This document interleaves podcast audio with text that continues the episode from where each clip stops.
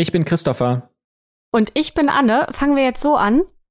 Ja, ich habe gedacht, nachdem ich es beim letzten Mal vergessen hatte, in der letzten Folge, muss ich es jetzt gleich an den Anfang stellen, weil dann kann ich es nicht mehr vergessen. Und damit natürlich Hallo und herzlich willkommen zu einer neuen Folge Schwarze Akte, beziehungsweise eigentlich sollten wir sagen erneut Schwarze Akte Mystery. Ja, also gefühlt äh, halten wir ja gar nichts von dem, was wir hier erzählt haben. Deswegen vielleicht nochmal von vorne. Also offiziell haben wir gerade Sommerpause, eine kleine Sommerpause zumindest. Das bedeutet, es gibt gerade keine neuen Folgen von der Schwarzen Akte. Aber wir haben ja vor zwei Wochen eine Folge von Schwarze Akte Mystery veröffentlichen dürfen. Und das hat euch so gut gefallen. Wir haben da so tolles Feedback bekommen, dass wir nochmal mit Podimo geredet haben. Und die haben gesagt, alles klar, wisst ihr was? Es gibt da eine Folge, die kam besonders gut an. Die dürft ihr jetzt hier auch noch veröffentlichen. Ja, und das ist eine Folge, die hat es wirklich in sich, denn da geht es um die Voodoo-Puppe Robert. Und die Folge, die hat uns ganz besonders mitgenommen, und es wird vor allem ziemlich gruselig. Ja, ich erzähle in der Folge, ähm, in der Aufnahme auch nochmal, wie so meine Vorbereitungen abliefen, beziehungsweise was das mit mir gemacht hat, denn ich hatte echt schon lange nicht mehr ähm, ja so komische Feelings, so komische Vibes, als ich mich auf den Fall vorbereitet habe. Und ich habe mich nicht getraut. Ähm, ich habe das, äh, oder vielleicht nochmal zurück, ich habe ähm, mich sehr spät abends, sehr intensiv immer damit auseinandergesetzt. Und ich habe mich nicht getraut, mir die Bilder anzuschauen von dieser Puppe. Ich musste das bei Tageslicht machen. Ähm, also der Fall macht wirklich was mit einem. Und ähm, ja, wir haben letztes Mal auch schon gesagt, dass wir einer Puppe einen Brief geschrieben haben. Nein, kein Brief, eine E-Mail geschrieben haben. Und jetzt erfahrt ihr auch, was es damit auf sich hat. Und falls ihr gar nichts damit anfangen könnt, von dem, was wir in den letzten zwei Minuten geredet haben, dann nochmal von ganz vorne. Es gibt einen neuen Podcast von uns, der heißt Schwarze Akte Mystery. Den gibt es seit Anfang April jeden Sonntag exklusiv auf Podimo. Und das ist kein klassischer True Crime, wo klar ist, jemand stirbt und wir versuchen, diesen Werdegang des Mordes oder des Todesfalls nachzuerzählen, sondern da geht es mehr um mysteriöse und paranormale Geschehnisse. Außerdem haben wir dafür eine eigene Redaktion, die uns dabei hilft, zum Beispiel direkt beteiligte Personen anzurufen. Ihr werdet das heute in der Folge merken. Da haben wir mit einer Person gesprochen, die äh, tatsächlich sich sehr gut mit Robert auskennt und die uns äh, dabei geholfen hat, dass wir diesen Podcast aufnehmen können und die uns einige Sorgen nehmen konnte, uns aber auch einige Tipps gegeben hat, wie man mit Robert umgeht. Aber ihr hört es gleich später selbst. Außerdem haben wir einen Komponisten und Sounddesigner, der heißt Milan, und eine Sprecherin, die heißt Pia, die verschiedene Szenen in diesem Podcast nochmal mit mehr Leben weckt. Alle Folgen der Schwarzen Akte Mystery könnt ihr auf Podimo hören, und zwar werbefrei. Außerdem könnt ihr, wenn ihr auf podimo.de slash mystery geht, Podimo 30 Tage kostenlos testen. Schaut dafür auf jeden Fall in die Folgenbeschreibung. Dort gibt es auch noch einen Link, auf den ihr draufklicken könnt. Und jetzt wollen wir euch tatsächlich gar nicht davon abhalten, in den Genuss der schwarzen Akte Mystery zu kommen. Heute geht es über Robert. Robert, die Mörderpuppe. Was passiert eigentlich, wenn ein Mensch stirbt? Was mit dem Körper geschieht, das wissen wir. Aber wohin geht die Seele? Was ist, wenn die Seele noch nicht bereit ist, diese unsere Welt zu verlassen? Was, wenn sie hier bleiben will? Manche Menschen glauben, dass das tatsächlich ab und zu passiert, und diese Seelen, die sollen dann als Geister an den Orten spuken, an denen sie verstorben sind, oder sie sind da, wo ihnen schlimme Dinge zugestoßen sind und treiben dort ihr Unwesen. Wieder andere vermuten, dass sie auch bestimmte Gegenstände bewohnen können, sich in Objekten niederlassen, die ihnen dann ein neues Zuhause bieten. Vielleicht sogar in Gegenständen, die ihren Geliebten gehören, um so weiterhin in ihrer Nähe sein zu können. Doch was geschieht, wenn eine Seele, die zurückbleibt, ernsthaft böse ist? Und was, wenn dann auch noch schwarze Magie hinzukommt? Wie hält man dann diese Geister in Schach? Und geht das überhaupt? Und mit dieser Frage begrüßen wir euch zu einer neuen Folge der Schwarzen Akte Mystery. Ich bin wie immer Anne. Und mein Name ist Christopher. Schön, dass ihr dabei seid. Und wenn ihr die erste Folge von Schwarze Akte Mystery sehr aufmerksam angehört habt, dann kommt euch das bestimmt bekannt vor, nämlich dass Seelen zurückkehren. Denn das kam ähnlich in dieser Folge vor, nämlich als wir über die Pollock-Schwestern gesprochen haben. Denn da ging es um Reinkarnation. Doch heute haben wir es mit einer anders gelagerten Wiederkehr zu tun, und zwar mit einer sehr mysteriösen und in Teilen auch ziemlich bösartigen Formen. Die Geschichte, die wir euch heute erzählen, die handelt von einem, vorsichtig gesagt, Gegenstand, der Inspiration für diverse Horrorfilme ist. Es geht um ein eigentlich unscheinbares Kinderspielzeug, das eigentlich keiner Fliege was zu Leide tun kann. Denn wie gesagt, es ist ja ein Spielzeug. Doch dann entpuppt sich eben dieses Spielzeug als das bekannteste und möglicherweise am schlimmsten verfluchte Objekt der USA. Wir sprechen hier von Robert. Und Robert ist eine Puppe. Und vielleicht hat der ein oder andere jetzt kurz aufgelacht oder geschmunzelt, aber wir können euch versprechen, dass euch das Grinsen im Gesicht noch einfrieren wird. Denn bei all dem, was wir euch heute über Robert erzählen und was wir herausgefunden haben, da stehen selbst bei uns erfahrenen True Crime Fans die Nackenhaare zu Berge. Und als ich mich auf diese Folge vorbereitet habe, da war es irgendwie 22 Uhr, 23 Uhr abends. Es war stockdunkel und auch mein Wohnzimmer war jetzt nur so spärlich beleuchtet. Und ich muss sagen, ich habe mich schon lange nicht mehr so gegruselt wie bei diesem Fall. Also ich bin gespannt, was ihr zur heutigen Folge sagt, aber ich finde es einfach nur super creepy und ähm, ich bin mir sicher, dass es euch genauso gehen wird. Denn die besagte Puppe Robert, die lebt und spukt auch noch bis heute in Key West. Das ist eine Insel an der südlichsten Spitze von Florida und äh, gleich darunter kommt auch schon Kuba. Also wir sind hier quasi schon in der Karibik. Und hier sitzt dieser Robert im Museum des Fort East Marcello. Das ist ein ziemlich geschichtsträchtiger Ort und der sieht aus wie eine eckige alte Burg aus rotem Backstein. Das Fort thront schon seit 1862 direkt an der Küste von Key West und hat als militärischer Stützpunkt das Städtchen beschützt. Und Robert sitzt da auch nicht ohne Grund äh, in einer Glasvitrine, gut geschützt vor der Außenwelt. Oder man kann fast schon sagen, dass die Außenwelt gut geschützt vor ihm ist. Und das hat auch seinen Grund, denn um Robert, da ranken sich so allerhand merkwürdige Geschehnisse. Die einen sagen, er soll verflucht sein und mit einem Voodoo-Zauber belegt sein, und die anderen sagen, er ist voller schwarzer Magie. Regelmäßig erreichen das Museum Briefe und E-Mails von Besucherinnen und Besuchern, die sich im Nachhinein bei Robert entschuldigen und ihn bitten, einen Fluch von ihnen zu nehmen, den sie bei diesem Besuch erhalten hätten. Ihnen allen passieren nach diesem Besuch von Robert unabsehbare, komische und sogar gefährliche Dinge. Darunter sind Autounfälle, Blitzeinschläge, Knochenbrüche, Kündigungen und sogar Scheidungen werden mit Robert in Verbindung gebracht. Und am Ende gibt es nur eine Erklärung, die in irgendeiner Form logisch erscheint, nämlich dass Robert sich für ihr respektloses Verhalten rächen will und deshalb die Besucher allesamt verflucht. Denn wenn Robert eins nicht ausstehen kann, dann ist es Respektlosigkeit und Unhöflichkeit. Und deswegen sollte man Robert auch unbedingt begrüßen, sobald man den Raum betritt im Museum, dort wo er sitzt. Man sollte sich auch unbedingt vorstellen, bevor man zum Beispiel ein Foto mit ihm macht, denn nicht selten flackert das Licht im Raum oder der Fotoapparat oder das Handy funktionieren gar nicht erst. Und häufig versagen auch andere technische Geräte in Roberts Nähe ihren Dienst. Manchmal sogar auch nur, wenn man sich mit ihm beschäftigt, aber gar nicht in seiner Nähe ist. Aber dazu später noch mehr. Dann hoffen wir zumindest mal, dass diese Aufnahme glatt durchläuft und natürlich auch ihr diese Folge ohne Störungen hören könnt. Also Robert, falls du uns hörst, wir wollen dir nichts Böses, wir sind Anne und Christopher, wir haben uns vorgestellt, wir erzählen heute nur deine Geschichte. Das klingt ja jetzt noch nicht alles besonders gruselig, was wir hier erzählt haben oder bösartig oder so.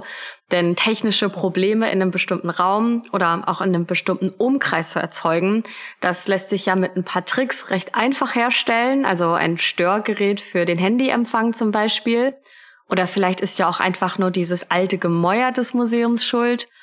Und wenn wir mal ehrlich sind, dann bringt so eine spukende Puppe einem Museum natürlich auch ziemlich gute Werbung und damit auch zahlende Besucher. Und äh, komische Dinge passieren den Menschen ja auch eigentlich den ganzen Tag. Also ob da jetzt wirklich die Puppe dran schuld ist, da würden wir euch empfehlen, auf jeden Fall weiterzuhören. Ja, vor allem, weil das, was wir bisher erzählt haben, das klingt ja noch nicht so besonders mysteriös und auch nicht so lebensverändernd.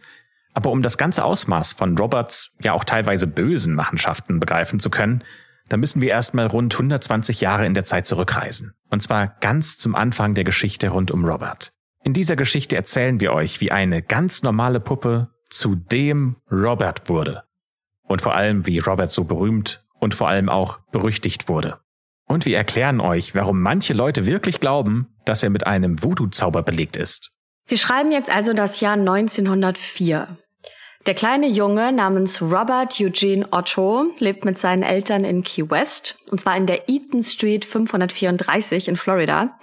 Und die Ottos sind eine sehr vermögende Familie, denn Roberts Vater ist Arzt und Apotheker und die haben in ihrem wunderschönen Haus sogar Hausangestellte. Um genau zu sein, handelt es sich um eine wunderschöne, großzügige Villa im viktorianischen Stil mit einem kleinen Türmchen und einer verzierten Veranda rund um dieses zweistöckige Anwesen. Und wenn ihr euch das mal anschauen wollt, wie dieses Haus aussieht, dann schaut am besten in die Folgenbeschreibung, denn da haben wir euch ein paar Fotos verlinkt. In diesem Jahr, im Jahr 1904, bekommt Robert Eugene eine Puppe geschenkt. Ob das jetzt vielleicht von einer Hausangestellten war oder vielleicht doch eher von seinem Großvater, das konnten wir nicht sicher herausfinden, da haben wir in verschiedenen Quellen unterschiedliche Informationen gelesen. Aber wir können euch zumindest eine Sache ganz sicher sagen, nämlich dass Robert ursprünglich aus Deutschland stammt. Es ist nämlich ein Modell der deutschen Firma Steif und das macht die Annahme zumindest wahrscheinlicher, dass Robert Eugenes Opa sie von einer Reise für seinen Enkel mitgebracht hat. Außerdem ist die Puppe für heutige Verhältnisse unüblich groß für eine Puppe. Die ist fast einen Meter groß. Heute trägt Robert ein weißes Seemannsoutfit mit Hose, Jäckchen und sogar einen kleinen runden Matrosenhut hat er auf dem Kopf. Vielleicht hat dieses Outfit einmal dem jungen Robert Eugene Otto gehört und der hat es einfach seinem Lieblingsspielzeug weitervererbt. Die beiden waren nämlich unzertrennlich, die waren wie beste Freunde. Ja, und beste Freunde nimmt man auch überall hin mit. Das hat Robert Eugene auch gemacht und diese Puppe sogar zum Familiengroßeinkauf mit in die Stadt genommen. Und auch am Esstisch, an dem die Familie zusammenkam, da hatte die Puppe ihren eigenen Platz. Und wenn die Eltern mal nicht hingeschaut haben, dann soll Robert ihr sogar ab und zu was von seinem Essen abgegeben haben. Der Junge geht in seiner Zuneigung am Ende sogar so weit, dass er der Puppe seinen ersten Vornamen verleiht, nämlich Robert.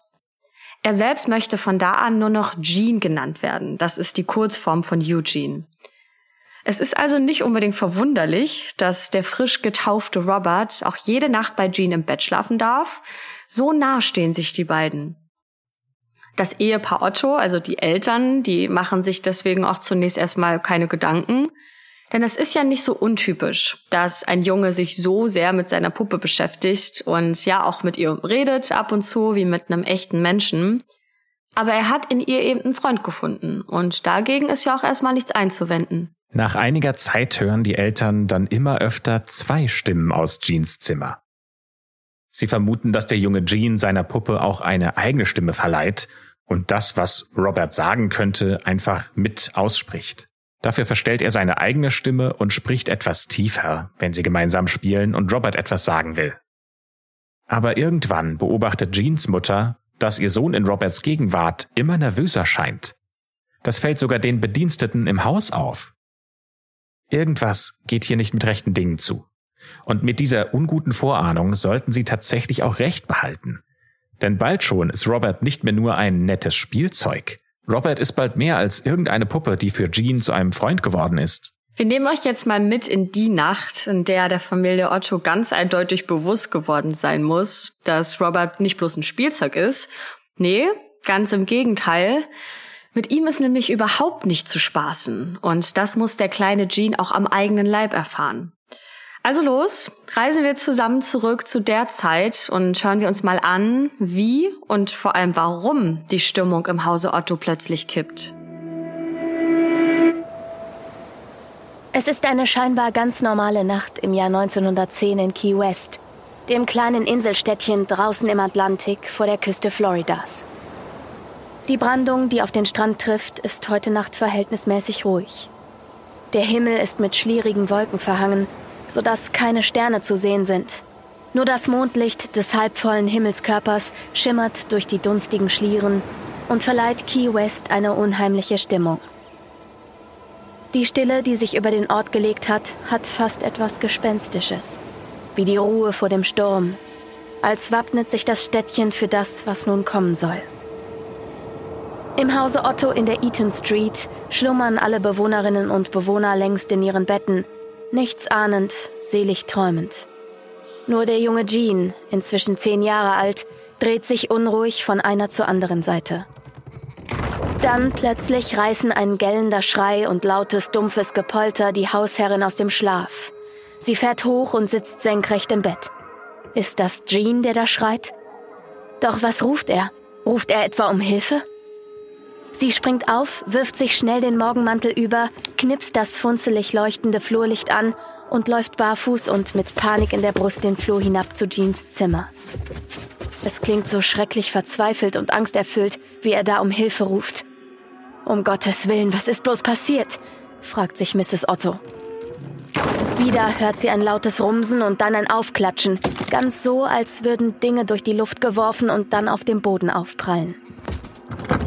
Endlich steht sie vor Jeans Zimmer und rüttelt an der Tür, doch sie scheint verklemmt oder von innen verbarrikadiert. Mit ihrem ganzen Körpergewicht drückt sie gegen die weiße Holztür und schafft es schließlich, sie aufzuschieben. Im Zimmer bietet sich ihr ein Bild des Chaos. Überall liegt Spielzeug herum, wild verstreut, teilweise kaputt. Ein Stuhl und Jeans kleiner Schreibtisch sind umgekippt, ebenso ein Bücherregal an der anderen Seite des Zimmers. Und da sitzt Jean in seinem blau gestreiften Nachtzeug, das ihn aussehen lässt wie einen kleinen Matrosen. Er hockt ganz zusammengekauert am Kopfende des Bettes in der Ecke, drückt sich quasi in die Wand und zeigt mit schockerfülltem Gesicht auf das Fußende des Bettes. Mrs. Otto wendet den Blick und folgt dem deutenden Finger ihres Sohnes.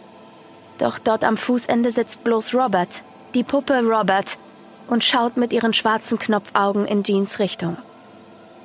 Kurz, ganz kurz glaubt Mrs. Otto ein hämisches Feixen über das Gesicht der Puppe huschen zu sehen. Doch das kann nicht sein. Das muss sie sich eingebildet haben. Es ist ja schließlich mitten in der Nacht. Ihre Sinne haben ihr sicher einen Streich gespielt. Fragend dreht sie sich wieder zu ihrem Sohn um. Und Jean sagt mit zittriger, aber eindeutiger Stimme, Robert, was? Also was ich ehrlich sagen muss zu dieser Geschichte, die äh, wir bis hierhin gehört haben, ist, dass ich sie zumindest aus Jeans Sicht total nachvollziehen kann. Meine Kuscheltiere damals, die hatten auch ein Eigenleben, das ich mir zumindest so vorgestellt habe. Und die hatten alle Namen und ich wusste, was die denken und fühlen. Das waren für mich quasi auch wie Freunde. Das heißt, aus dem Aspekt heraus kann ich das total nachvollziehen, dass irgendwas nachts passiert und vielleicht hat Gene sogar irgendwie ein bisschen Quatsch gemacht und, äh, und da sind eben dann Dinge passiert, die seine Eltern und auch die Bediensteten im Haus aufgeweckt haben. Und dann sagt er halt, ja, aber das war ja Robert. Das Einzige, was ich nicht nachvollziehen kann, ist, dass tatsächlich auch Jeans Mutter glaubt, dass bei Robert irgendwas nicht stimmt.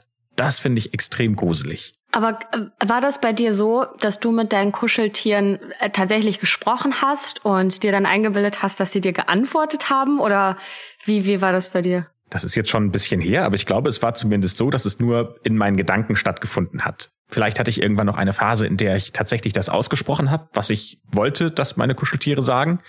Aber ich glaube, das war mehr so eine auf einer mentalen Ebene. Okay, aber du hattest nie Angst vor deinen Kuscheltieren oder hast ähm, irgendwas angestellt und das dann auf deine Kuscheltiere geschoben vor deinen Eltern? Nee, überhaupt nicht. Nicht, dass ich mich dran erinnern könnte. Aber Angst hatte ich ja eh nicht. Das waren ja meine Freunde. Ach so, stimmt. Ja, stimmt. Aber das war ja bei ähm, Jean auch so. Aber so das, das Schlimmste, was äh, meine Kuscheltiere wollten, war so, ich sag mal, äh, der egoistische Hase, der unbedingt Karotten haben will und sich an den Kühlschrank schleicht. Ja, in dem Level spielt sich das ab. Aber jetzt nicht, dass Dinge kaputt gehen oder wir hören ja später noch andere Sachen, die äh, mit Robert in Verbindung gebracht werden. Also so schlimm war es nicht. Naja, und vor allem in der ersten Zeit waren sie ja wirklich beste Freunde. Und ich habe ja eingangs auch gesagt, dass Jean die Puppe überall mit hingenommen hat ähm, und ja sogar heimlich immer Essen zugeschoben hat. Ähm, wo man sich ja aber auch fragt, wo das geblieben ist am Ende des Tages. Aber jedenfalls nach einiger Zeit sind im Hause der Ottos dann auch immer noch, also noch weitere merkwürdige Dinge passiert. Also in dem Zimmer bei Jean, da waren es ja erst die umgestoßenen Möbel und das Zimmer war verwüstet oder irgendwelche anderen Gegenstände sind runtergefallen und kaputt gegangen. Aber dann kam noch ein boshaftes Kichern dazu, was man ab und zu und auch an verschiedenen Orten im Haus gehört haben möchte was aber zu keinem Urheber zurückverfolgt werden konnte. Also keiner konnte sich erklären, woher dieses Kichern kommt. Und so gibt es laut der Key West Museums Homepage sogar Zeugen für das Kichern und Poltern, die mit der Familie nichts zu tun haben. Ein Handwerker und ein Reporter von Solars Hill beispielsweise. Der kleine Jean beteuert auch steif und fest, dass er nicht für diese Vorfälle und auch nicht für das Chaos verantwortlich ist. Und der beharrt da richtig drauf. Also der sagt das immer und immer wieder, dass Robert das alles war und nicht er selbst. Das hat Robert gemacht. Und selbst wenn er vor seinen Eltern für die Unordnung, für die kaputten Vasen oder für das kaputte Spielzeug bestraft wird, dann bleibt er trotzdem bei der Geschichte, dass das alles die Puppe war. Und auch die anderen Menschen im Haus merken nach und nach, dass mit Robert irgendwas nicht stimmt. Manche der Bediensteten zum Beispiel, die wollen Robert sogar eigenständig die Treppe hoch und runter huschen gesehen haben. Also wenn es wirklich die Puppe sein sollte, die hier ihr Unwesen treibt, die mutwillig und höhnisch kichernd Gegenstände zerstört, dann ist es doch nur eine Frage der Zeit, bis die einen Schritt weitergeht. Viele der Bediensteten kündigen ihre Anstellung und der Familie fällt es schwer, Ersatz zu finden. Aber irgendwann wird es dann auch Jeans Eltern zu bunt und sie verbannen Robert auf den Dachboden über dem Turmzimmer. Da hören sie zwar immer noch mysteriöse Geräusche und das Poltern. Aber immerhin beschränkt sich das nur noch auf den Dachboden. Und dann ist auch tatsächlich für eine Weile Ruhe, aber nur für ein paar Jahre. Wir machen jetzt einen kleinen Zeitsprung, und zwar in die 1940er Jahre. Gene ist inzwischen erwachsen und sein Vater, Mr. Otto Senior, der ist kürzlich verstorben. Und deswegen bezieht Jean mit seiner Frau Anne sein altes Elternhaus. Jean ist inzwischen Künstler und auch stadtbekannt. Der ist ein bisschen exzentrisch, aber er bemüht sich immer darum, die Kunstszene in Key West zu fördern. Und zurück in seinem alten Elternhaus, da baut er sein Kinderzimmer in ein Studio um. Er glaubt, dass er hier den perfekten Ort für Inspiration findet und die Suche nach Materialien führt ihn dann wieder auf den Dachboden. Und vielleicht ahnt ihr das schon beim Stichwort Dachboden, was beziehungsweise vielleicht eher auf wen er hier trifft. Nämlich auf Robert. Jeans Faszination ist sofort wieder geweckt. Diese schaurige, schon fast magnetische Anziehung zwischen den beiden beginnt von neuem. Und jetzt wird es wirklich sonderbar. Vieles zu dieser Geschichte kann man in Zeitungen lesen oder auf der Homepage des Museums. Aber es gibt auch so einiges, das so durchs Netz geistert. Das sind angebliche Fakten, die man immer wieder findet, aber die sich nachträglich nicht verifizieren lassen. Und von daher sehen wir das eher so als äh, Facts and Figures aus dem Bereich Urban Legends. Wir wollen euch aber trotzdem nicht vorenthalten, was bei Mystery- und Crime-Foren wie zum Beispiel Ghosts and Gravestones oder Mystery Unsolved zu finden ist. Denn wenn man diesen Geschichten Glauben schenkt, dann soll Jean Robert wieder zu sich genommen haben und ihn wirklich ständig in seiner Nähe gehalten haben. Vor allem beim Malen soll Robert immer wieder neben ihm gesessen haben und aus dem Fenster geblickt haben. Jean soll Robert sogar in seinen Lieblingsstuhl direkt neben dem Ehebett von ihm und Anne gesetzt haben. Klar ist Anne darüber überhaupt nicht glücklich. Ihr ist diese Obsession ihres Mannes überhaupt nicht geheuer. Und von Robert selbst, da müssen wir erst gar nicht sprechen. Robert löst in ihr eine Mischung aus unheilvoller Angst und einer Art Verachtung aus.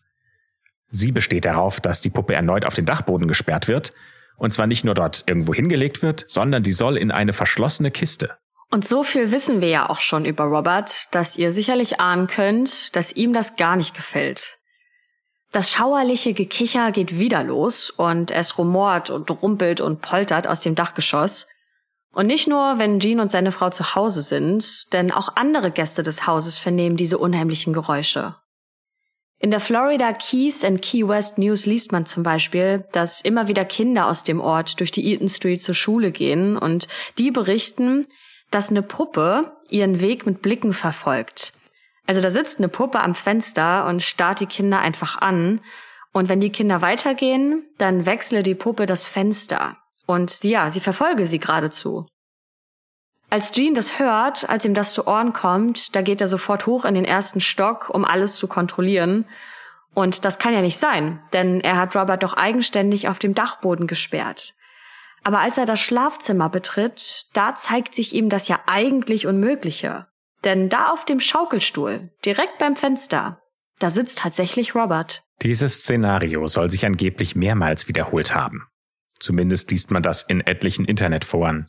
In einem True Crime YouTube-Format haben wir sogar eine Sprecherin gefunden, die behauptet, dass Robert N sogar gekratzt hätte und sie aus Rache ebenfalls auf dem Dachboden eingesperrt hat.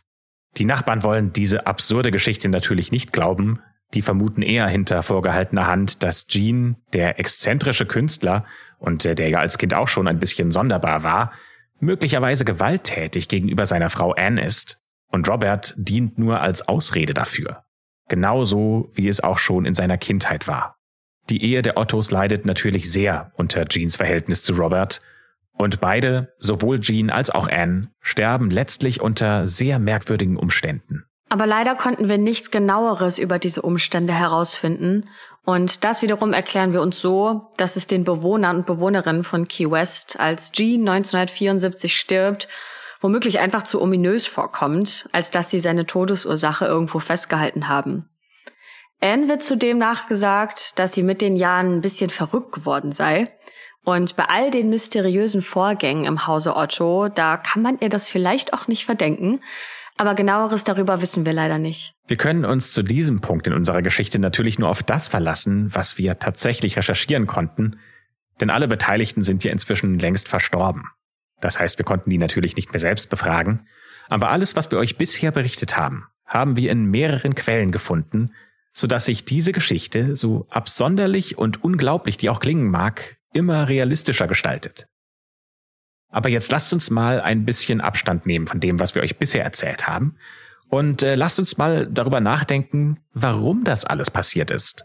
Wir haben euch von vielen höchst merkwürdigen und beunruhigenden Geschehnissen erzählt, die mit Robert zu tun haben oder für die er verantwortlich sein soll.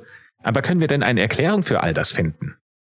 Eine der ersten Theorien, die sich in allen Quellen findet, ist die, dass Robert mit einem schwarzen, magischen Voodoo-Zauber belegt sein soll. Zumindest soll es eine Bedienstete im Hause Otto gegeben haben, die aus Haiti stammt, und dort soll viel Voodoo praktiziert werden. Und es heißt, dass diese eine Bedienstete einen Fluch über Robert ausgesprochen hat, und zwar als Rache. Sie soll nämlich vermeintlich von den Ottos schlecht behandelt worden sein, und deswegen wollte sie sich einfach über den Sohn Jean an der ganzen Familie rächen. Wir schieben noch mal einen kleinen Exkurs zum Thema Voodoo ein, denn Voodoo ist an sich erstmal nur eine Religionsform aus Westafrika, die durch die versklavten afrikanischen Menschen in den Süden der USA nach Haiti und auch in den karibischen Raum gebracht wurde. Und dort hat sie sich über die Zeit hinweg teilweise auch mit christlichen Elementen angereichert. Und bis heute spielt Voodoo gerade in den Regionen rund um New Orleans und Miami immer noch eine wichtige Rolle. Und passenderweise ist Miami von Key West aus gesehen die nächstgrößere Stadt. Voodoo wird auch immer wieder mit schwarzer Magie assoziiert, denn im Voodoo gibt es auch einen ausgeprägten Totenkult und einen Glauben an die Wiederbelebung von Verstorbenen. So wird zum Beispiel Voodoo-Priestern nachgesagt, dass sie mit Schadzaubern und auch sogenannten Voodoo-Puppen anderen Menschen Schaden und Schmerzen zufügen können. Aber zurück zu Jean und Robert. Teilweise passen Roberts Verhalten und seine kleinen bis böswilligen Streiche schon irgendwie zu Voodoo. Es lässt sich aber nicht nachweisen, zumindest nicht mit triftigen Beweisen. Was uns allerdings besonders komisch vorkommt, ist die Tatsache, dass Jean seine Puppe Robert ja bis zu seinem Tod geradezu vergöttert hat. Er hat sie ja sogar fast seiner Frau Anne vorgezogen und hat sie mit ins eheliche Schlafzimmer gebracht. Wir haben uns da die Frage gestellt, warum hat Jean, obwohl es all diese Probleme gab, Robert so nah an sich gehalten und zu ihm eine extrem enge und ja schon fast unverständlich nahe Bindung gehabt. Außerdem, wenn man jetzt mal einen Schritt weiter denkt, müsste Roberts Voodoo-Fluch denn nicht eigentlich aufgehoben sein, nachdem Jean gestorben ist? Ja, das könnte man vermuten. Aber wie ihr euch sicher denkt, ist die Geschichte rund um Robert noch lange nicht zu Ende. Deswegen lasst uns in unserer Geschichte noch mal ein Stück weitergehen. Und dann merkt ihr sicherlich auch schnell, dass es hier mit einem einfachen Voodoo-Zauber nicht getan ist. Nach Jeans Tod steht nämlich das Haus der Ottos zunächst eine Weile leer. Aber irgendwann entschließt sich die Familie Reuter in die Villa einzuziehen. Deren zehnjährige Tochter Myrtle ist ganz verzaubert von dem Anwesen, denn der Garten, der hat extrem viel Platz zum Spielen und zum Toben. In einer Dokumentation über Robert des Senders South Florida PBS haben wir ein spannendes Detail gefunden, und hätte die Familie Reuter nur vorher von diesem Detail gewusst, dann hätten die nochmal drüber nachgedacht, ob sie sich auf dieses Haus einlassen wollen. Die Reuters wundern sich vor ihrem Einzug über einen mehr als ulkigen Passus im Mietvertrag, von dem auch niemand so richtig weiß, wie der da eigentlich reingekommen ist. Und die Frage stellt sich, ob es sich hier um Jeans Vermächtnis handelt? Denn dort steht geschrieben, dass eine gewisse Puppe in einer Zedernholzkiste auf dem Dachboden unbedingt im Haus bleiben muss. Sie darf unter gar keinen Umständen aus dem Haus geworfen werden. Und wenn das die einzige Bedingung für so ein wunderschönes Haus ist, dann denken die sich, ja, warum denn nicht? Wie hätten sie auch ahnen sollen, dass genau dieses unscheinbare Detail ihnen das Wohnungsglück so schnell und so drastisch trüben würde? Nach allem, was wir wissen, muss das ungefähr so abgelaufen sein. Alles beginnt von neuem. An dem Tag, als die kleine Myrtle vielleicht neugierig auf den Dachboden geklettert sein muss, dort eine Holzkiste öffnet und darin die übergroße Puppe im weißen Seemannsoutfit findet und sie direkt ins Herz schließt. Myrtle und Robert werden Freunde. Genauso wie früher Robert und Jean. Wir wissen nur nicht, ob die kleine Myrtle ihn auch Robert nennt. Aber wir benutzen für die folgende Geschichte eben diesen Namen, weil wir ihn jetzt mit Robert eingeführt haben und deswegen heißt die Puppe für den Rest der Folge auch genauso. Und was wir sicher wissen, ab dann passieren Dinge in dieser Villa an der Eaton Street, die nicht mit rechten Dingen zugehen.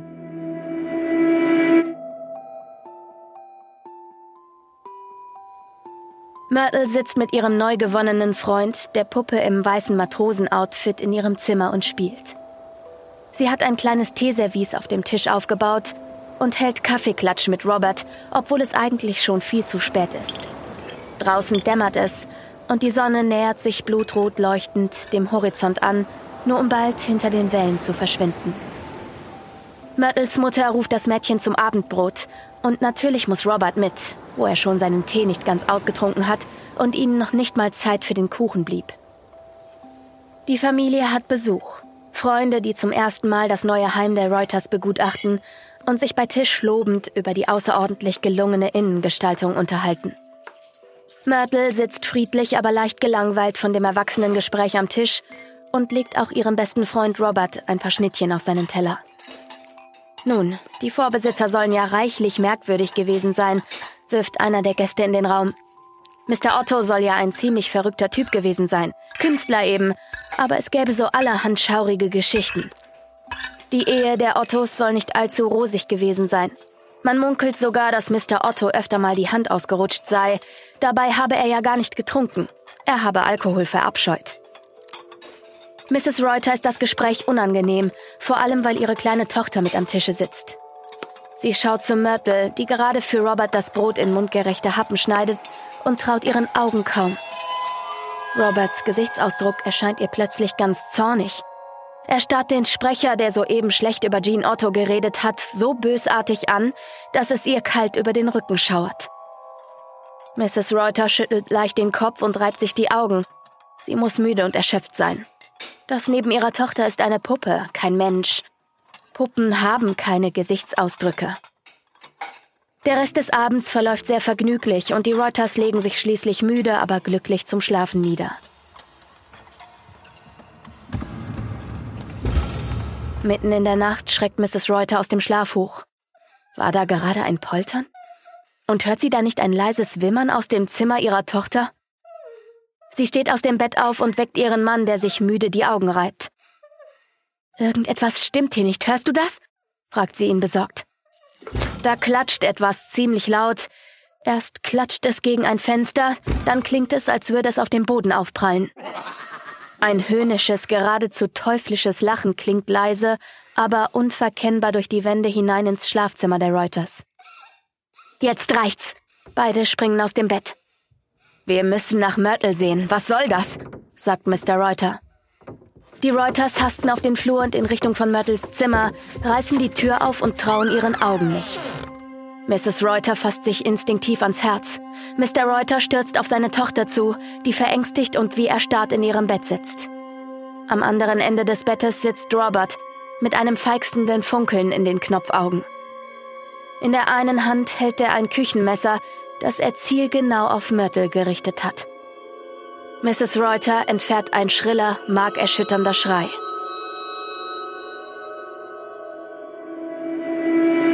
Ja, was würdet ihr in so einer Situation tun, wenn ihr dieses Szenario vorfindet? Ihr würdet wahrscheinlich das tun, was die Familie Reuter auch gemacht hat, denn die ist sofort aus dem Haus geflüchtet.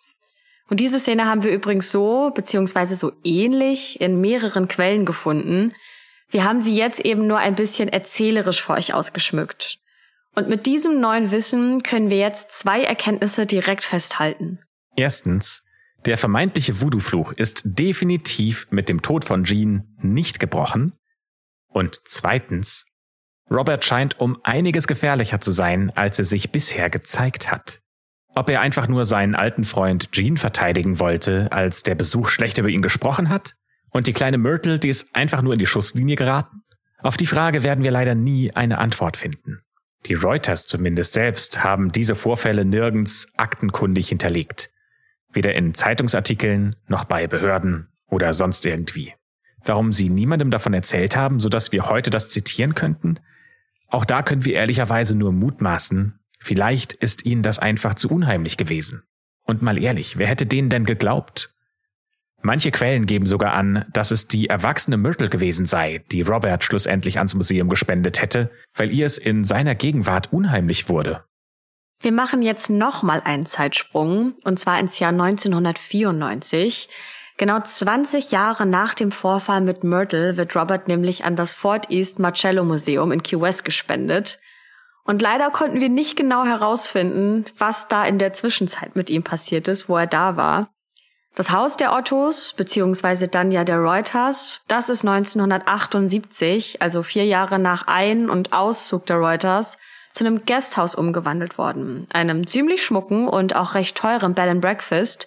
Und das heißt The Artist House. In einigen Quellen ist zu lesen, dass Myrtle Reuter Robert an das Museum gespendet hat. So steht es zum Beispiel auf der Museums-Homepage. Das hat uns ziemlich verwundert. Denn warum sollte Myrtle Robert noch so lange behalten haben, obwohl die Puppe sie nachts als Kind mit einem Messer bedroht hat. Leider wissen wir nicht, was mit Myrtle Reuter passiert ist. Wir konnten sie nicht ausfindig machen, sodass wir mit dieser kleinen Ungereimtheit in der Geschichte weitermachen. Möglicherweise hat sie damals, trotz dieses Vorfalls, diese unerklärliche Faszination gepackt, die auch damals schon Jean ergriffen hatte. Und deswegen hat sie Robert dennoch weiter in ihrer Nähe gehalten. Aber wie gesagt, das wissen wir nicht genau. Ja, was wir aber wissen, Seit 1994 lebt und vor allem spukt Robert in diesem Museum. Und eins können wir euch auch versichern, die lange Reihe an übernatürlichen Ereignissen, die sich rund um seine Person ranken, die ist auch immer noch nicht vorbei. Denn Robert ist bis heute nicht umsonst als die Most Haunted Doll of America bekannt. Und manche sagen sogar, er sei auch die am meisten verfluchte und spukende Puppe der Welt. Es ist also an der Zeit, dass wir uns Roberts Treiben im Museum jetzt mal genauer anschauen. Roberts neues Zuhause im Museum ist ein kleiner Glaskasten, in dem er auf einem Holzstuhl in einer entspannten Haltung sitzt. Auf seinem Schoß sitzt sein kleiner Kuscheltierhund, der auch schon ziemlich abgewetzt aussieht und je nach Perspektive auch einem kleinen Löwen ähnelt. Robert selbst trägt weiterhin sein Matrosenoutfit samt Tütchen, das Jean ihm vor gut 118 Jahren angezogen hat – und inzwischen ist sein Gesicht ziemlich mitgenommen von all den Jahren, die er als Spielzeug verbracht hat. Die kleinen Kerben in seinem Gesicht sehen so aus, als hätte er Schrammen auf der Haut. Die meiste Zeit sitzt er friedlich dort mit einem undefinierbaren, aber trotzdem freundlich wirkenden Gesichtsausdruck.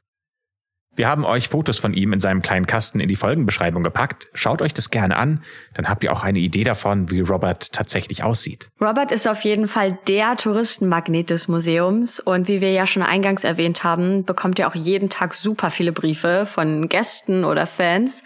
Das sind ungefähr ein bis drei Briefe pro Tag. Das hat die Kuratorin im Jahr 2021 in einem Artikel bei Atlas Obscura erzählt. Und irgendwann hat sich das auch rumgesprochen, dass Robert gerne Süßigkeiten mag. Und deshalb schicken ihm einige Verehrer sogar Süßes ins Museum.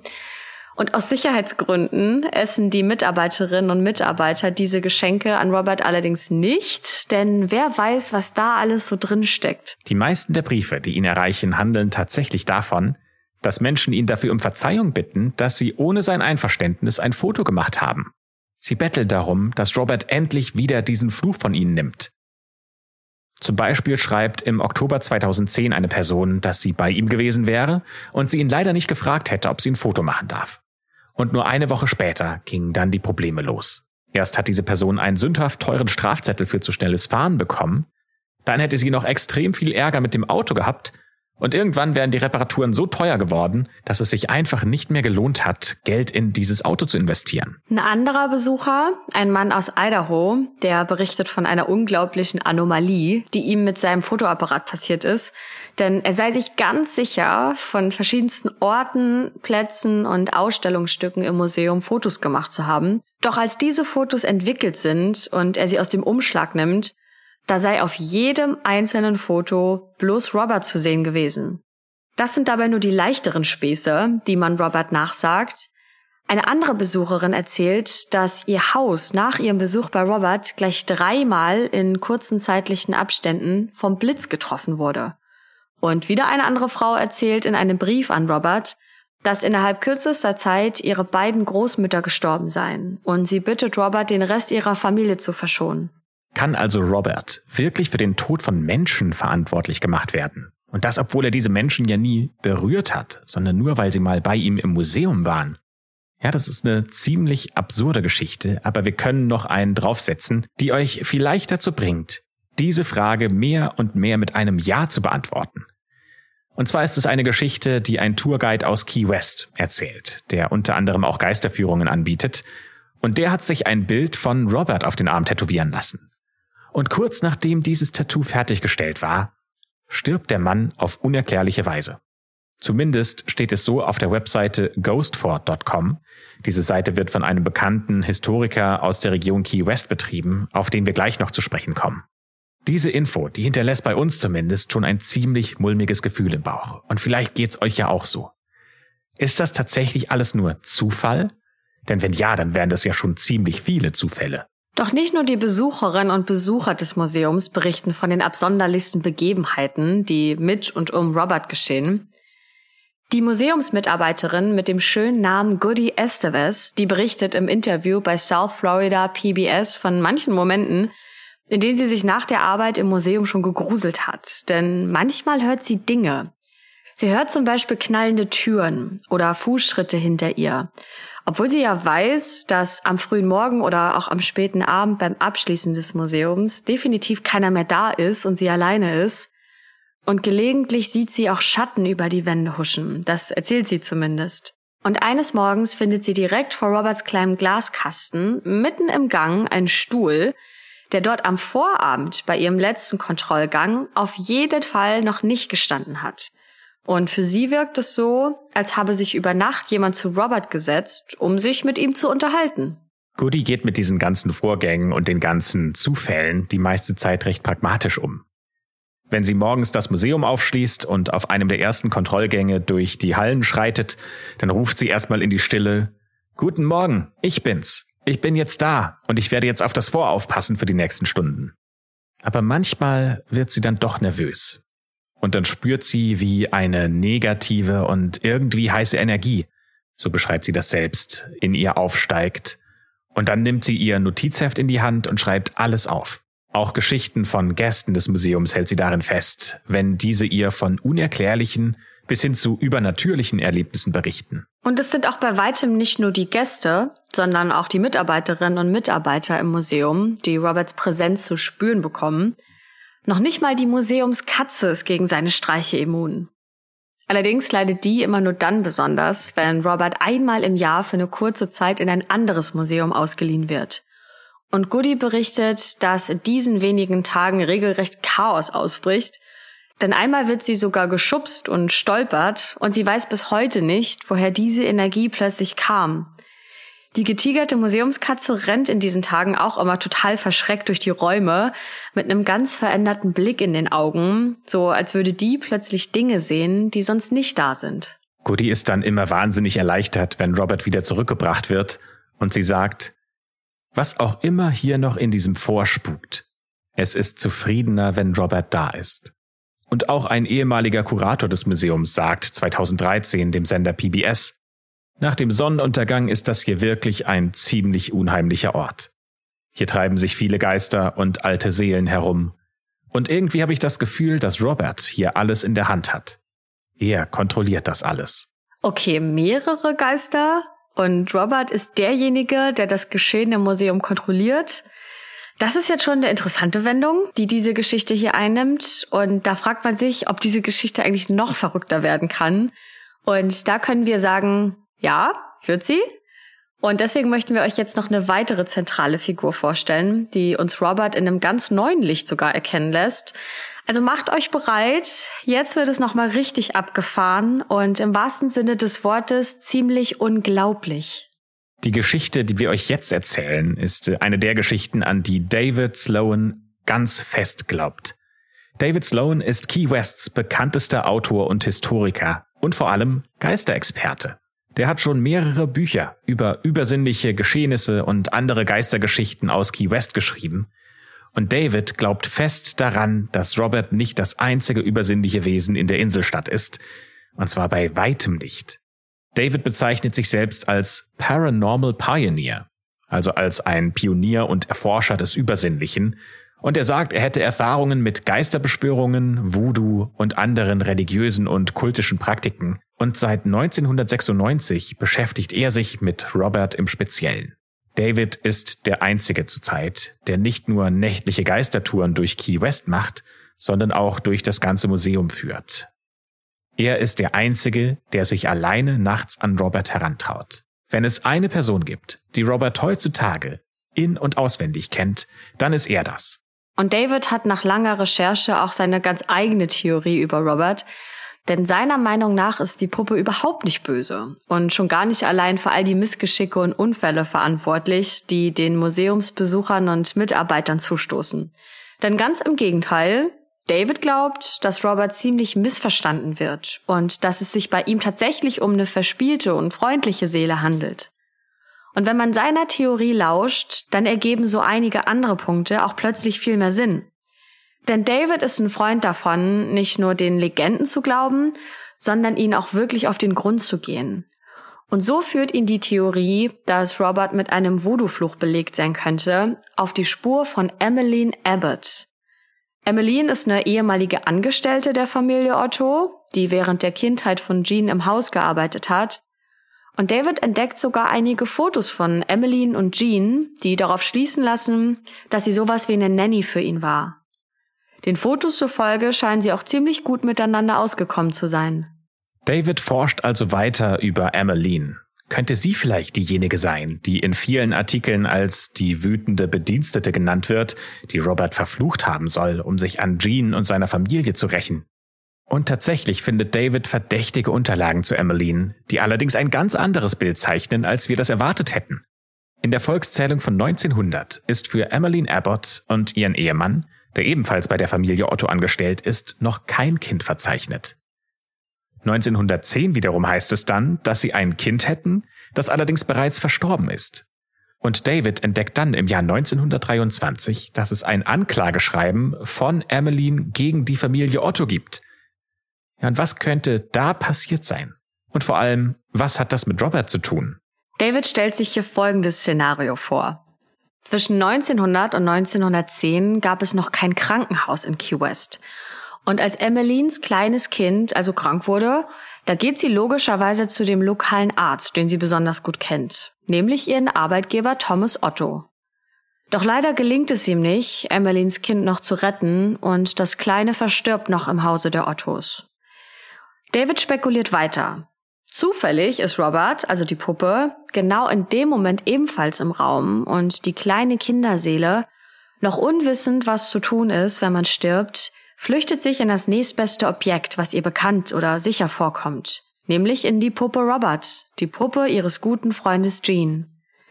Denn Jean und das Kind von Emmeline, die müssen ungefähr im gleichen Alter gewesen sein und waren sicherlich auch befreundet, so setzt sich David jedenfalls die Geschichte zusammen.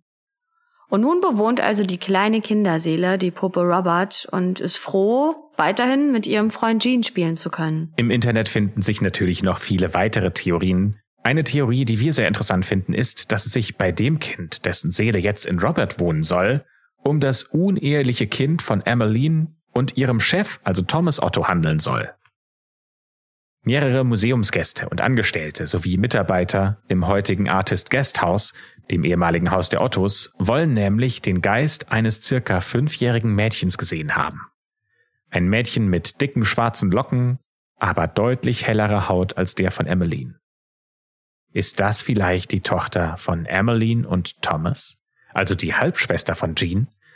Die Geschichte wird immer verworrener. Doch David glaubt weiterhin nicht, dass die Kinderseele, die in Robert lebt, den Menschen um sich herum Böses will. Seine Interpretation ist noch eine ganze Spur verrückter und passt zu den Aussagen der Museumsmitarbeiterin Goody und auch eines Kurators. Denn David glaubt, wir haben es hier nicht nur mit Robert zu tun, sondern noch mit viel mehr als nur seinem Geist.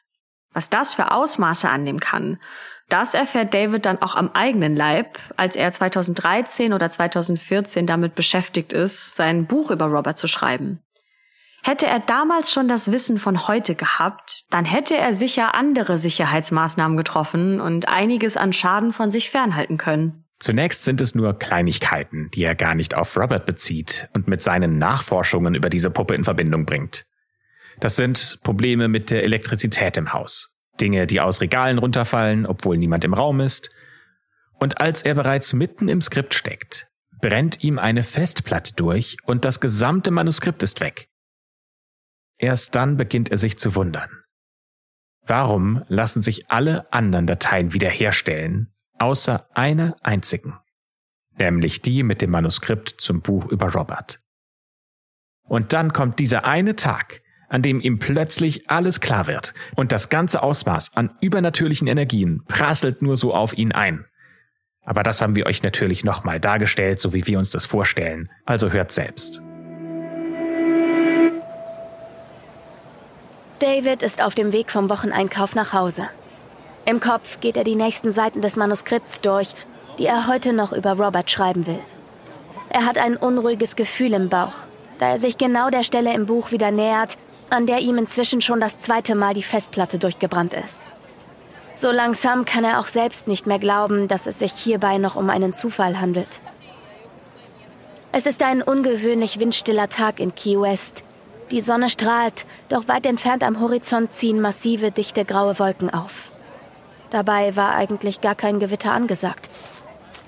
David betritt sein Grundstück und läuft den kleinen Kiesweg Richtung Eingangstür, da fliegt ihm plötzlich mit voller Wucht eine Kastanie gegen den Kopf und trifft ihn an der Schläfe. Autsch! entfährt es ihm. Erschrocken sieht er sich um. Hat sich da gerade jemand aus der Nachbarschaft einen Scherz erlaubt? Doch weit und breit ist niemand zu sehen. Im Haus angekommen, macht er sich einen Tee und setzt sich an den Schreibtisch. Es läuft gut. Er kommt voran. Doch plötzlich rasseln drei dicke Bücher vom Regal neben ihm auf ihn herunter.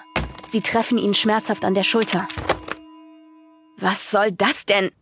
Er reibt sich Nacken und Schulter. Das gibt bestimmt einen blauen Fleck.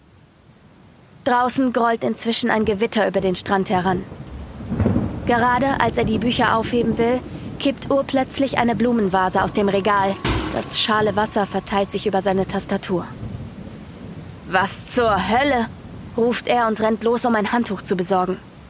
Als alles wieder sauber und aufgeräumt ist und er den Blick wieder auf Tastatur und Bildschirm richtet, fährt ihm ein Schreck durch Mark und Bein. Die letzten Seiten, die er heute geschrieben hat, sind allesamt gelöscht. Das darf doch nicht wahr sein. David gibt für heute auf und geht grübelnd ins Bett. Mitten in der Nacht wird er wach ein Einfall, wie er das angefangene Kapitel des Buchs doch noch beenden kann, lässt ihn aus einem Traum erwachen. Es ist zwar mitten in der Nacht und draußen stürmt es wie verrückt, aber was soll's. Er will das jetzt fertig machen. Und dann passiert das Unglaubliche. Plötzlich spürt David einen gigantisch starken Luftzug unter seinem Rücken. Es ist, als wolle sich ein Kissen aus Luft zwischen ihn und die Matratze schieben. Aus heiterem Himmel wird er dann ruckartig in die Luft gehoben, schwebt kurz über der Matratze. Er kann gar nicht fassen, was hier gerade passiert, so sehr hängt sein Gehirn diesem surrealen Geschehen hinterher. Er schwebt in der Luft. Einfach so. Dann wird er schlagartig aus dem Bett geworfen und landet unsanft auf dem harten Fußboden. Und der Spuk ist vorbei. Hektisch schaut David sich im Zimmer um. Doch niemand ist da. Er ist ganz allein. Oder zumindest ist er der einzige Mensch im Raum.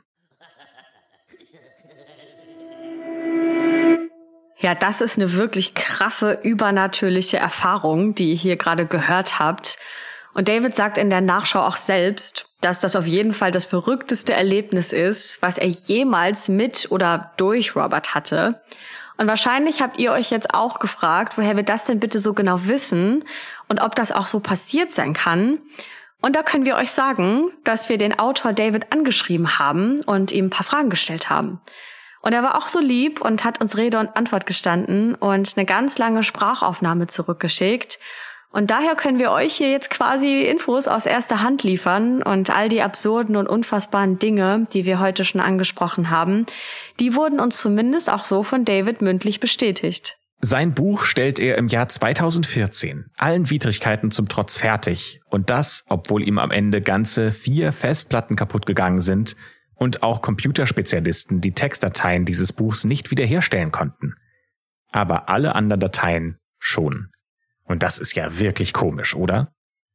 David ist zumindest heute überzeugt davon, dass das nicht alleine Roberts Machenschaften sind. Er vermutet, dass durch viele tragische geschichtliche Ereignisse in der Zeit des Bürgerkriegs von Key West und speziell in diesem Vor überall verlorene Seelen und ihre Geister spuken. Und er ist sich auch sicher, dass nicht alle davon so gutherzig wie Robert sind, der ja trotz seiner 118 Jahre immer noch eine verspielte Kinderseele ist. David hat uns auch in seiner Sprachnachricht erzählt, wie er das am Ende doch noch schaffen konnte, sein Buch fertigzustellen, ohne weiter um sein Leben zu fürchten, denn er lässt tatsächlich eine Geisteraustreibung von mehreren Santeria-Priestern aus Miami und der Umgebung durchführen. Santeria ist eine ähnliche Religionsform wie Voodoo und in der unteren Ecke von Florida auch recht verbreitet. Und es brauchte am Schluss sogar mehrere Priester, um den Exorzismus durchzuführen, weil sich angeblich ganze zwölf Geisterwesen an David geheftet hätten. Also so schildert er das zumindest.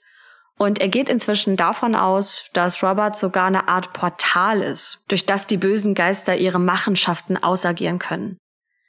Denn auch sie wollen sich Gehör verschaffen und sie wollen ebenfalls gesehen werden.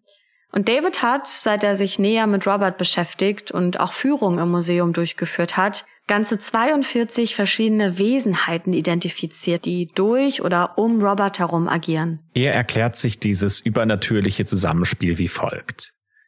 Wenn Robert durch irgendwas verärgert wird, zum Beispiel weil sich irgendjemand im Museum ihm gegenüber nicht respektvoll verhält, dann markiert Robert diese Person mit, wie er es nennt, Sticky Tar.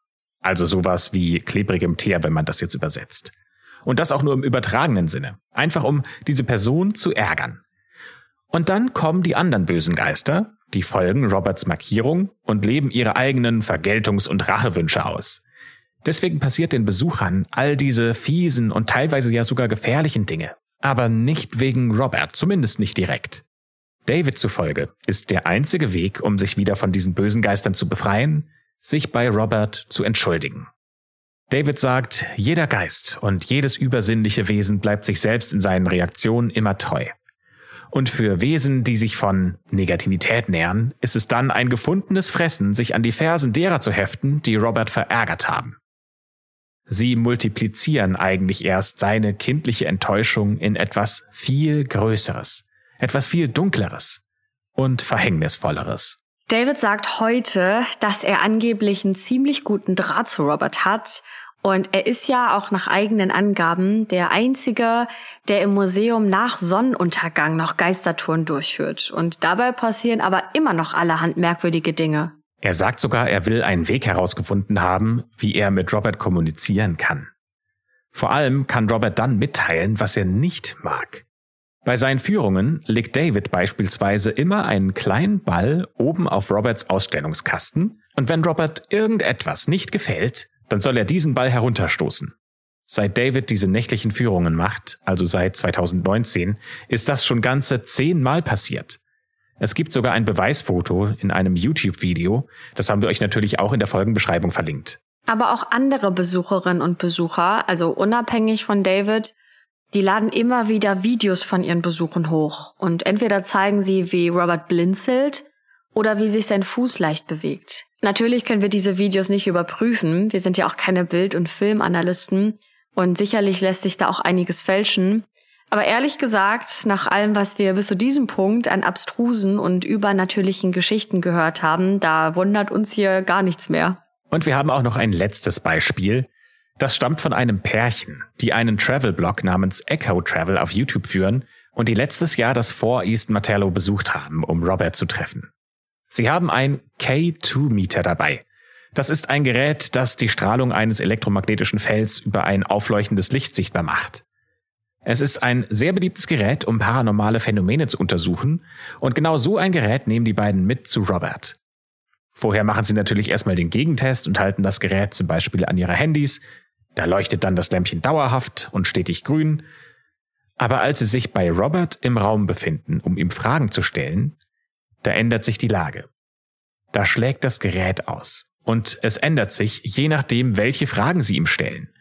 Manchmal da leuchtet das Lämpchen nämlich dann nicht mehr konstant grün, sondern das wechselt in der Farbskala mal zu gelb, mal zu orange und es flackert. Das heißt für sie, Robert kommuniziert.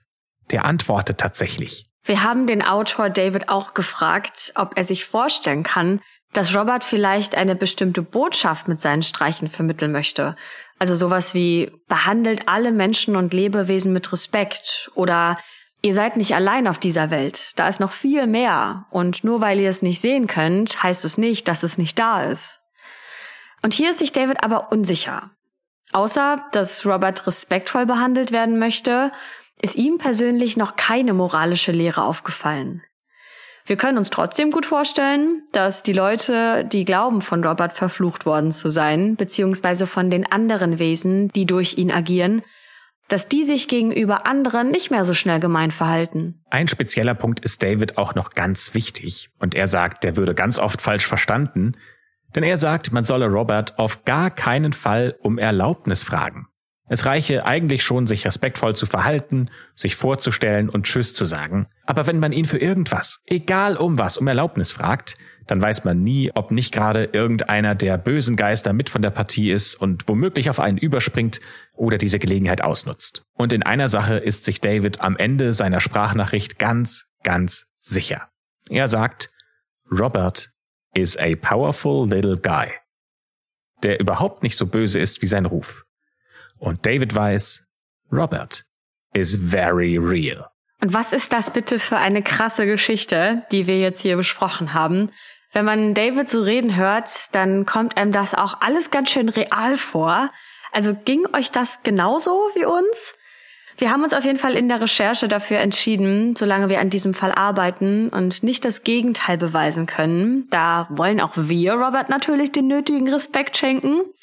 Und ähm, wir haben ihm im Team auch, so wie viele andere Museumsbesucherinnen und Fans vor uns auch, eine E-Mail geschrieben, in der wir ihm davon berichten, dass wir uns seiner Geschichte hier angenommen haben.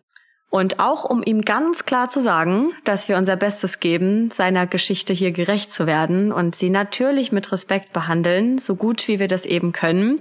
Und ähm, ja, bis zum Zeitpunkt dieser Aufnahme haben wir aber leider keine Antwort bekommen. Und wer weiß, vielleicht hatten wir ja auch deswegen Glück. Unsere Podcastaufnahme lief in jedem Fall problemlos durch und wir hoffen, dass ihr das in gewohnt guter Tonqualität hören könnt. Und hoffentlich macht ihr euch jetzt auch keine weiteren Gedanken, dass ihr diese Folge ohne Roberts Wissen gehört habt.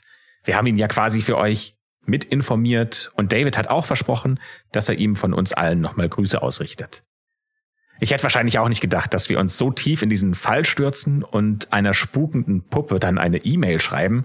Aber irgendwann ist für alles mal das erste Mal. Und lieber machen wir das so, als dass irgendwann was Schlimmes passiert. Aber man muss sich ja auch mal jetzt ganz ehrlich fragen, ähm, wie viel wahr wirklich dran ist. Also ne, können diese merkwürdigen Vorgänge vielleicht auch anders erklärt werden, die rund um Robert passiert sind? Und also ne, zum Beispiel technische Probleme, die kann man ja, wie anfangs auch schon mal erwähnt, zum Beispiel mit einem Störsender hervorrufen. Und das in so einem alten Gemäuer wie in dem Museum dass da vielleicht auch mal ein Knirschen und ähm, ja, Huschen zu hören ist, das ist ja jetzt auch nicht unbedingt verwunderlich. Oder dass da vielleicht auch Ratten oder Mäuse sogar rumläufen, die diese raschelnden Geräusche hervorrufen. Oder ein Luftzug, der eine Tür knallen lässt. Und auch die ganzen absonderlichen Vorfälle, die die Gäste nach einem Museumsbesuch passiert sind, die könnten natürlich reiner Zufall sein. Aber sobald man an was glaubt, dann passiert es ja vermeintlich auch. Also Stichwort selbsterfüllende Prophezeiung. Und sobald man meint, bald könnte irgendwas Übersinnliches passieren, da fängt man ja auch automatisch irgendwie an, sein ganz normales Alltagsleben anders zu betrachten und quasi jedes Event auch genauso zu interpretieren. Denn es könnte ja auch so sein, dass Gene einfach nur ein komischer Kauz war, der als Kind seine Puppe als Ausrede für die eigenen Ausraster genutzt hat und auch dann als Erwachsener, um seine Frau zu ärgern und möglicherweise so sogar häusliche Gewalt zu vertuschen. Doch dann ist da wieder David, der Autor, der mit solcher Überzeugung von diesen absonderlichsten Geschichten von Robert erzählt, dass das rational denkende Gehirn sich echt nur wundern kann. Aus diesem Fall ziehen wir jedenfalls heute das Fazit, wir wissen nicht, was da Sache ist. Das Einzige, was klar ist, wenn wir irgendwann mal in Florida sein sollten, dann müssen wir Robert unbedingt mal einen Besuch abstatten, denn das ist ja eine wirklich krasse und super interessante Geschichte, oder? Und da würde uns auch eure Meinung interessieren. Glaubt ihr, Robert ist wirklich verflucht? Oder glaubt ihr da eher David, der sagt, dass äh, in Robert eigentlich eher eine kleine Kinderseele steckt, die sich manchmal Späße erlaubt? Schreibt uns gerne, was ihr denkt. Natürlich auf unserem Instagram-Channel, da heißen wir Schwarze Akte. Und schreibt uns, ob ihr vielleicht auch schon mal ähnliche übersinnliche Erfahrungen gemacht habt, so wie die, über die wir heute gesprochen haben. Und glaubt ihr, dass es sowas wirklich gibt? Und dann haben wir noch eine ganz andere Frage, nämlich würdet ihr euch trauen, Robert im Museum zu besuchen? Oder würdet ihr euch trauen, in dieses Artist Guest House zu gehen und dort zu übernachten? Das Haus, in dem früher Jean mit Robert gelebt hat. Das würde uns alles wahnsinnig interessieren, aber für heute schließen wir diese schwarze Akte Mystery und wir hoffen sehr, dass euch dieser Fall gefallen hat. Und wenn wir Hörer oder Hörerinnen aus den Staaten haben, die vielleicht schon mal Robert besucht haben, dann schreibt uns unbedingt, denn wir wollen unbedingt wissen, was eure Erfahrungen und Einschätzungen waren. So, aber jetzt erstmal genug mit all den Fragen und auch den Geschichten, den gruseligen Geschichten rund um diese Puppe, um Robert. Wir sagen für den Moment Tschüss und bis zum nächsten Mal. Ja, und das war sie. Folge 7 von Schwarze Akte Mystery über die Voodoo-Puppe Robert. Was hat das mit euch gemacht? Wie ging es euch? Was habt ihr gedacht? Habt ihr euch gegruselt vor der Puppe? Und äh, würdet ihr die besuchen in ihrem Museum? Ganz viele Fragen, die wir an euch haben. Ähm, also gebt uns doch da bitte oder gerne Feedback. Äh, kein Zwang, aber wir würden uns natürlich freuen. Und äh, dann hören wir uns in zwei Wochen zu einer neuen Folge der Schwarzen Akte. Da sind wir nämlich zurück aus der Sommerpause und äh, freuen uns schon, euch dann einen neuen Fall präsentieren zu können. Und natürlich klickt auf den Link in der Folgenbeschreibung. Da könnt ihr 30 Tage lang Podimo kostenlos testen und euch alle Folgen Schwarze Akte Mystery anhören. Viel Spaß damit. Also macht's gut, bis ganz bald.